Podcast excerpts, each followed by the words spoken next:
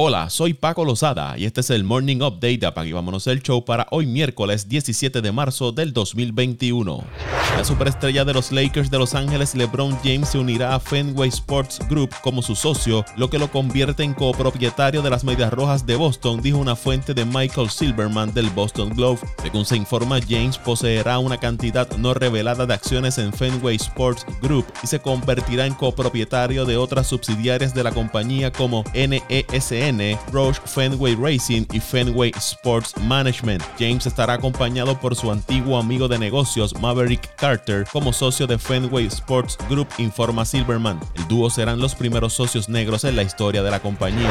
Y hablando de LeBron James, este tuvo 25 puntos, 12 rebotes y 12 asistencias en la victoria de Los Ángeles 137 a 121 sobre los Timberwolves de Minnesota. Se fue el triple doble número 99 en la carrera de James. Damian Lillard marcó 50 puntos y 10 asistencias y los Trail Blazers de Portland vencieron a los Pelicans de New Orleans 125 a 124. Lillard acertó dos tiros libres, restando 1.2 segundos por jugar para Portland, quienes llegaron a estar abajo 17 puntos en el cuarto parcial. Brandon Ingram anotó 30 puntos y Zion Williamson agregó 28 para los Pelicans. Tobias Harris anotó 30 puntos, Seth Curry marcó 20 y los 76ers de Filadelfia vencieron a los Knicks de Nueva York 99 a 96 para su sexta victoria consecutiva. En otros encuentros, Utah le ganó a Boston 117 a 109. Rudy Gobert tuvo 16 puntos, 12 rebotes por los Jazz, mientras que Jalen Brown marcó 28 con 7 asistencias para los Celtics. Miami derrotó a Cleveland 113 a 98 con 28 puntos y 12 rebotes de Jimmy Butler. Oklahoma cayó ante Chicago 123 a 102. Zach Lavin tuvo 40 puntos por los Bulls. Atlanta superó a Houston 119 a 107. Danilo Galinari tuvo 29 puntos, 6 rebotes por los Hawks y por los Rockets, Víctor Oladipo 34 puntos con 5 asistencias.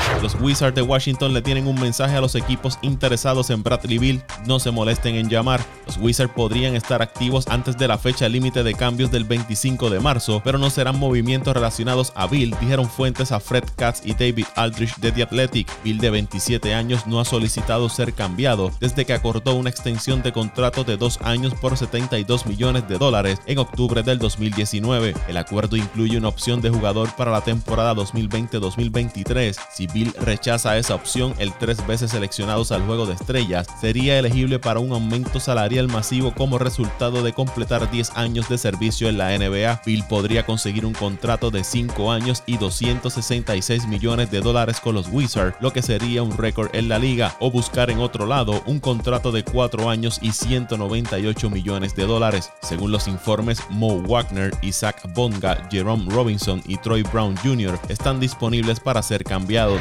El centro de los Pacers de Indiana, Miles Turner, ha llamado la atención a varios equipos de la NBA antes de la fecha límites de cambio. Los Knicks de Nueva York, los Lakers de Los Ángeles, los Clippers, Charlotte y New Orleans se encuentran entre los equipos que han contactado a los Pacers preguntando por el jugador de 24 años, dijeron fuentes a J. Michael del Indianapolis Star. Indiana no está tratando de cambiar activamente a Turner, pero con solo tres victorias en sus últimos últimos 10 desafíos, los Pacers podrían estar interesados en realizar un movimiento antes de la fecha límite. Turner se encuentra en la segunda temporada de un contrato de 4 años que tiene un salario base de 17.5 millones de dólares. Los Pacers estuvieron cerca de cambiar a Turner a los Celtics el verano pasado como parte de un acuerdo de firma e intercambio por Gordon Hayward. Turner está promediando 13.2 puntos, 6.6 rebotes y 3.4 bloqueos por encuentro, siendo el mejor de la liga en esa categoría. Tiger Woods regresó a su hogar en el sur de Florida para continuar recuperándose de las lesiones sufridas en sus piernas a causa de un accidente automovilístico en febrero. Feliz de informar que estoy de regreso en casa y continuar con mi recuperación. Estoy muy agradecido por la gran cantidad de apoyo y aliento que he recibido durante las últimas semanas, dijo Woods en un comunicado. El golfista estaba manejando aproximadamente a las 7 de la mañana en Los Ángeles cuando su SUV cruzó al lado equivocado de la carretera antes de estrellarse contra una ladera. Según los informes, Woods le dijo a los investigadores que no sabe cómo ocurrió la colisión y no recuerda haber conducido esa mañana. Un transeúnte que vivía cerca dijo que encontró a Woods inconsciente cuando se acercó al vehículo. 15 veces campeón en torneos mayores, sufrió fracturas tanto en la tibia como en el peroné en su pierna derecha, según Daniel Rappaport de Golf Digest.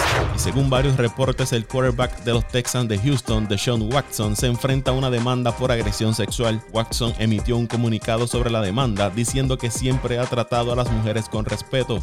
Como resultado de una publicación en las redes sociales del abogado de un demandante que busca publicidad, recientemente me enteré de una demanda que aparentemente se ha presentado en mi contra. Aún no he visto la denuncia, pero sé esto.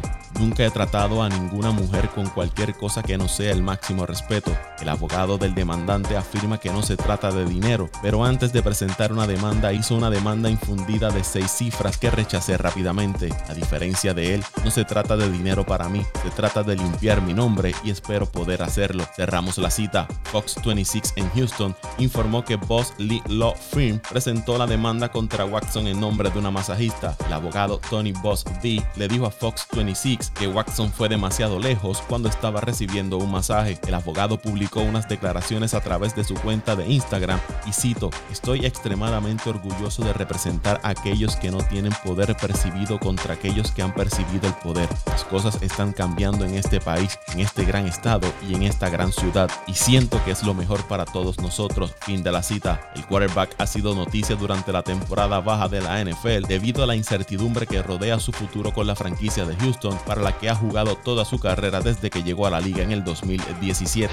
En el segundo día de la agencia libre de la NFL, estos fueron algunos de los movimientos que se dieron. Los Broncos ejercieron la opción sobre el linebacker Von Miller, lo que le garantiza 7 millones de dólares de los 17.5 millones que tiene para el 2021. Los Patriots siguen con sus movimientos y ahora añadieron al Tyrant Hunter Henry por 3 años y 37.5 millones. De esos 25 son garantizados. Jacksonville llegaron a un acuerdo con el cornerback Shaquille Griffin por 3 años y 44.5 millones. Los New York Giants acordaron con el defensive life Leonard Williams por 3 años y 63 millones de dólares. De esos, un total de 45 millones son garantizados. Kansas City dejó libre el veterano running back Damian Williams, una de las figuras claves para ganar el Super Bowl 54. Los Falcons reestructuraron el contrato del quarterback Matt Ryan para crear espacio en el tope salarial en el 2021, reduciendo el contrato de Ryan de 40.9 millones a 26.9 millones de dólares, convirtiendo 29 millones de dólares en bonos por firmar durante las temporadas 2021, 2022 y 2023. Los Bears acordaron un contrato de un año y 10 millones de dólares con el quarterback Andy Dalton. El wide receiver Marvin Jones pactó por dos años y 14.5 millones con el equipo de Jacksonville. Los Titans llegaron a un acuerdo con el cornerback Janoris Jenkins. El running back Jamal Williams anunció que estaría firmando con los Lions de Detroit y los Bills firmaron por un año y 6 millones de dólares al wide receiver Emmanuel Sanders.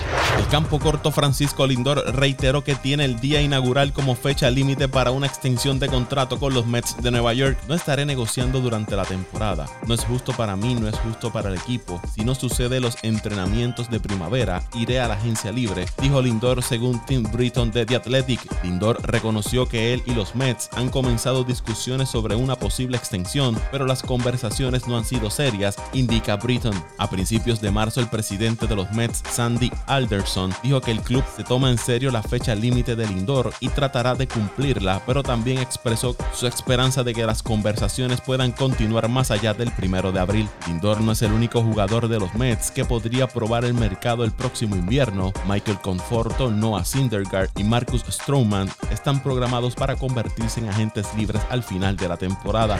Por otro lado, Javier Baez no fijará una fecha límite para un nuevo contrato con los Cachorros de Chicago antes de entrar en su última temporada antes de la agencia libre. Sí, sí, seguro, dijo Baez cuando se le preguntó si su agente estaría en conversaciones con los Cachorros después del día inaugural, según Gordon Wittenmeyer de NBC Sports Chicago.